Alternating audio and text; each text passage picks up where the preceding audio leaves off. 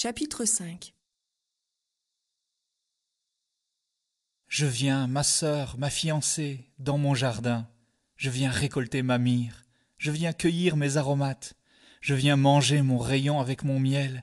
Et je viens boire mon vin avec mon lait. Mangez, amis, et buvez, oui, buvez jusqu'à l'ivresse, mes bien-aimés.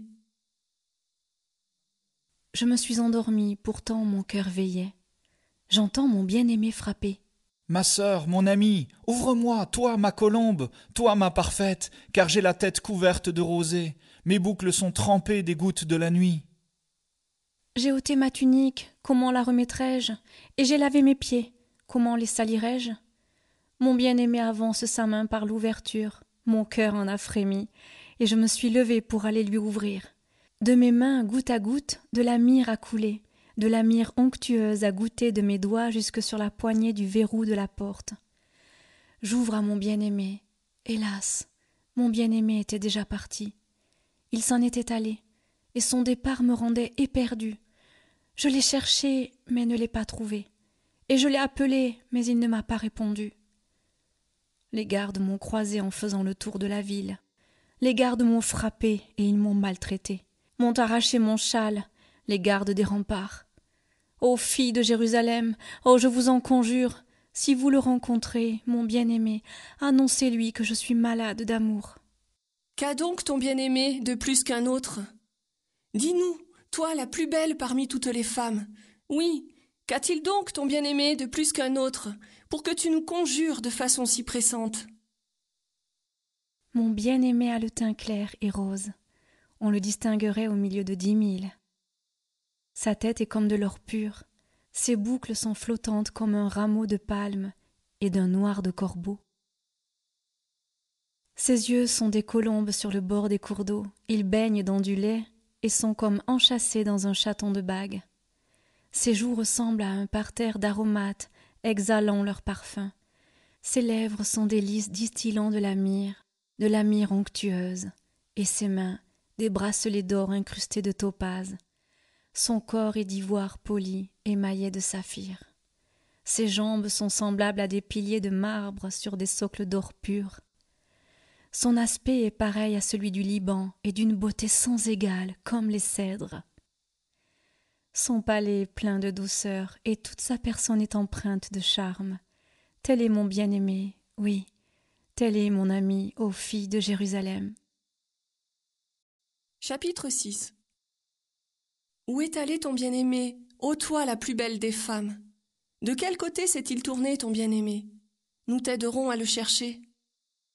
Mon bien-aimé est descendu dans son jardin, versé par terre d'aromates, pour faire paître son troupeau et pour cueillir des lys dans le jardin. Moi je suis à mon bien-aimé, et mon bien-aimé est à moi, lui qui fait paître son troupeau dans les prés pleins de lys. Que tu es belle, ô mon ami, comme Tirtsa. Tu es superbe, tout comme Jérusalem, et redoutable comme des soldats rangés sous leur bannière. Détourne de moi tes yeux, car ils me troublent. Ta chevelure est comme un troupeau de chèvres au flanc du mont Galade. Tes dents ressemblent à un troupeau de brebis qui reviendrait du lavoir. Chacune d'elles a sa jumelle, aucune n'est solitaire. Tes joues ressemblent à des moitiés de grenades dessous ton voile. Il y a soixante reines et quatre-vingts épouses de second rang, des jeunes filles sans nombre. Mais une seule est ma colombe et ma parfaite. Pour sa mère, elle est unique. Elle est l'enfant préféré de celle qui l'enfanta. Les jeunes filles, en la voyant, disent qu'elle est bien heureuse. Toutes les reines et les épouses de second rang font son éloge. Qui donc est celle qui apparaît comme l'aurore et qui est belle comme la lune, brillante comme un soleil, mais redoutable comme des soldats rangés sous leur bannière Je venais de descendre au jardin des noyers pour regarder les pousses dans le vallon, et pour voir si la vigne avait déjà fleuri, et si les grenadiers étaient déjà en fleurs. Je ne sais pas comment je me suis retrouvée, poussée par mon désir, au beau milieu des chars des hommes de mon prince. Chapitre 7 Reviens, reviens, ô Sulamite Reviens, reviens que nous puissions te contempler. Pourquoi voulez-vous voir la Sulamite dansant comme en un double cœur? Que tes pas sont gracieux dans tes sandales, fille de prince. Le contour de tes hanches ressemble à un collier, œuvre de main d'artiste. Ton nombril est comme une coupe bien arrondie, où le vin parfumé ne manque pas. Ton ventre est comme une meule de blé bordée de lys. Tes deux seins sont deux fans jumeaux d'une gazelle. Ton cou est une tour, une tour en ivoire. Tes yeux sont des étangs, des étangs de Heshbon près de la porte populeuse, et ton nez semblable à la tour du Liban postée en sentinelle en face de Damas. Ta tête sur ton corps est comme le Carmel, et tes cheveux ont des reflets de pourpre. Un roi est enchaîné dans leurs ondulations. Que tu es belle, et que tu es gracieuse, ô mon amour, ô fille délicieuse. Par ta taille élancée, tu es comme un palmier, tes seins en sont les grappes. Alors j'ai dit, ah, je vais monter au palmier, j'en saisirai les grappes, que tes seins soient pour moi des grappes de raisin. Le parfum de ton souffle rappelle celui de la pomme, et ton palais distille le vin le plus exquis. Oui, un bon vin qui va droit à mon bien-aimé et glisse sur les lèvres de ceux qui s'assoupissent. Moi, je suis à mon bien-aimé, et c'est moi qu'il désire. Viens donc, mon bien-aimé, sortons dans la campagne. Nous passerons la nuit au milieu des hameaux, et nous nous lèverons au matin de bonne heure pour aller dans les vignes, pour voir si elles sont en fleurs, et si leurs bourgeons sont ouverts, si déjà sont sorties les fleurs des grenadiers. Là-bas, je te ferai le don de mon amour. Les mandragores exhalent leur parfum. Nous avons à nos portes des fruits exquis de toutes sortes, tant anciens que nouveaux.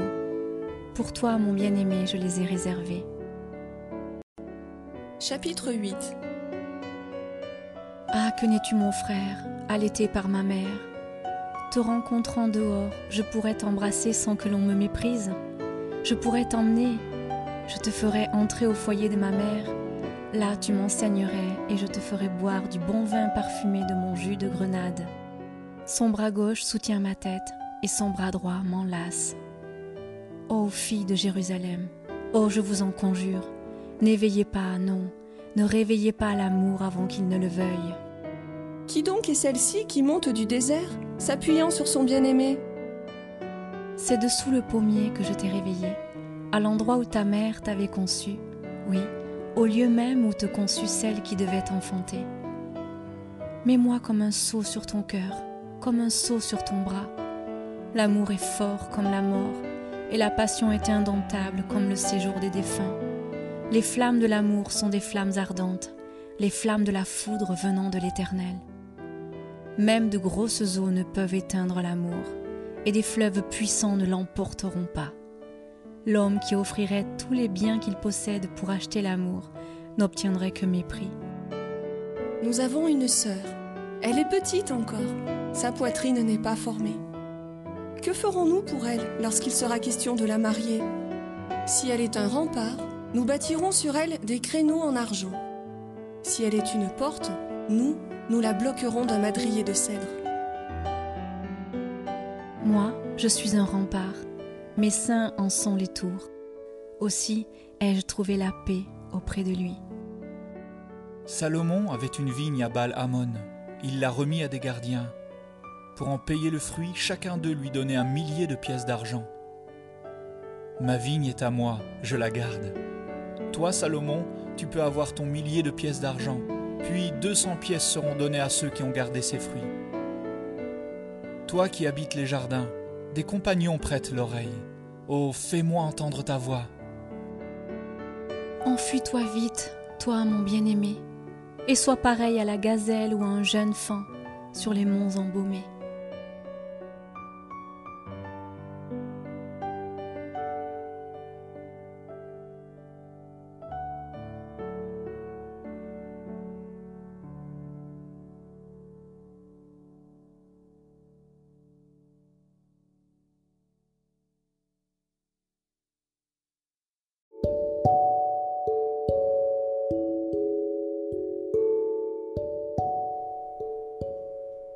Première épître de Paul aux Corinthiens, chapitre 12. Pour ce qui concerne les dons spirituels, je ne veux pas, frères, que vous soyez dans l'ignorance. Vous savez que lorsque vous étiez païens, vous vous laissiez entraîner vers les idoles muettes, selon que vous étiez conduit. C'est pourquoi je vous déclare que nul, s'il parle par l'Esprit de Dieu, ne dit Jésus est anathème, et que nul ne peut dire Jésus est le Seigneur si ce n'est par le Saint-Esprit. Il y a diversité de dons, mais le même Esprit. Diversité de ministères, mais le même Seigneur. Diversité d'opérations, mais le même Dieu qui opère tout en tous. Or, à chacun la manifestation de l'Esprit est donnée pour l'utilité commune. En effet, à l'un est donné par l'Esprit une parole de sagesse, à un autre une parole de connaissance, selon le même Esprit, à un autre la foi, par le même Esprit, à un autre le don des guérisons, par le même Esprit, à un autre le don d'opérer des miracles, à un autre la prophétie, à un autre le discernement des esprits, à un autre la diversité des langues, un autre l'interprétation des langues. Un seul et même esprit opère toutes ces choses, les distribuant à chacun en particulier, comme il veut. Car, comme le corps est un et a plusieurs membres, et comme tous les membres du corps, malgré leur nombre, ne forment qu'un seul corps, ainsi en est-il de Christ. Nous avons tous, en effet, été baptisés par un seul esprit, pour former un seul corps, soit juif, soit grec, soit esclave, soit libre, et nous avons tous été abreuvés d'un seul esprit. Ainsi le corps n'est pas un seul membre, mais il est formé de plusieurs membres. Si le pied disait ⁇ Parce que je ne suis pas une main, je ne suis pas du corps, ne serait-il pas du corps pour cela ?⁇ Et si l'oreille disait ⁇ Parce que je ne suis pas un œil, je ne suis pas du corps ⁇ ne serait-elle pas du corps pour cela? Si tout le corps était œil, où serait l'ouïe? S'il était tout ouïe, où serait l'odorat? Maintenant Dieu a placé chacun des membres dans le corps comme il l'a voulu. Si tous étaient un seul membre, où serait le corps? Maintenant donc, il y a plusieurs membres et un seul corps. L'œil ne peut pas dire à la main Je n'ai pas besoin de toi, ni la tête dire aux pieds Je n'ai pas besoin de vous. Mais bien plutôt, les membres du corps, qui paraissent être les plus faibles, sont nécessaires et ceux que nous estimons être les moins honorables du corps, nous les entourons d'un plus grand honneur. Ainsi, nos membres les moins honnêtes reçoivent le plus d'honneur, tandis que ceux qui sont honnêtes n'en ont pas besoin. Dieu a disposé le corps de manière à donner plus d'honneur à ce qui en manquait, afin qu'il n'y ait pas de division dans le corps, mais que les membres aient également soin les uns des autres. Et si un membre souffre, tous les membres souffrent avec lui. Si un membre est honoré, tous les membres se réjouissent avec lui. Vous êtes le corps de Christ, et vous êtes ses membres, chacun pour sa part. Et Dieu a établi dans l'Église, premièrement des apôtres, secondement des prophètes, troisièmement des docteurs, ensuite ceux qui ont le don des miracles, puis ceux qui ont le don de guérir, de secourir, de gouverner, de parler diverses langues. Tous sont-ils apôtres? Tous sont-ils prophètes? Tous sont-ils docteurs? Tous ont-ils le don des miracles? Tous ont-ils le don des guérisons? Tous parlent-ils en langue? Tous interprètent-ils? Aspirez aux dons les meilleurs. Et je vais encore vous montrer une voie par excellence.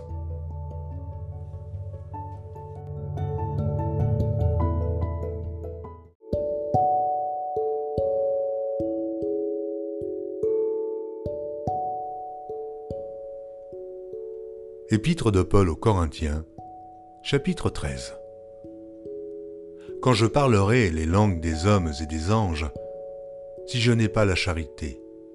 Je suis un airain qui résonne, ou une cymbale qui retentit.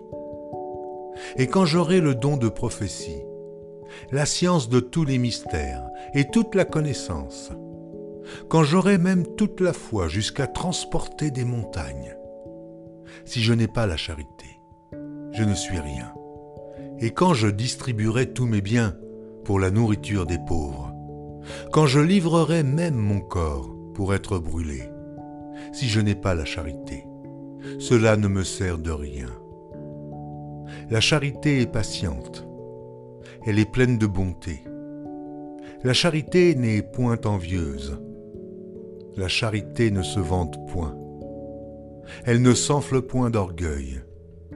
Elle ne fait rien de malhonnête. Elle ne cherche point son intérêt. Elle ne s'irrite point. Elle ne soupçonne point le mal. Elle ne se réjouit point de l'injustice, mais elle se réjouit de la vérité. Elle excuse tout.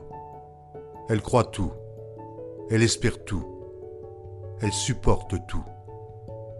La charité ne périt jamais. Les prophéties prendront fin. Les langues cesseront. La connaissance disparaîtra. Car nous connaissons en partie et nous prophétisons en partie. Mais quand ce qui est parfait sera venu, ce qui est partiel disparaîtra. Lorsque j'étais enfant, je parlais comme un enfant. Je pensais comme un enfant. Je raisonnais comme un enfant. Lorsque je suis devenu homme, j'ai fait disparaître ce qui était de l'enfant. Aujourd'hui, nous voyons au moyen d'un miroir, d'une manière obscure. Mais alors nous verrons face à face. Aujourd'hui je connais en partie, mais alors je connaîtrai comme j'ai été connu. Maintenant donc ces trois choses demeurent. La foi, l'espérance, la charité. Mais la plus grande de ces choses, c'est la charité.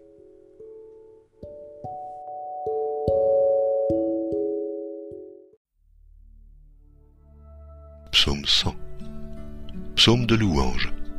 Poussez vers l'Éternel des cris de joie, vous tous, habitants de la terre. Servez l'Éternel avec joie. Venez avec allégresse en sa présence. Sachez que l'Éternel est Dieu. C'est lui qui nous a fait, et nous lui appartenons. Nous sommes son peuple et le troupeau de son pâturage. Entrez dans ses portes avec des louanges, dans ses parvis avec des cantiques. Célébrez-le, bénissez son nom. Car l'Éternel est bon. Sa bonté dure toujours et sa fidélité de génération en génération.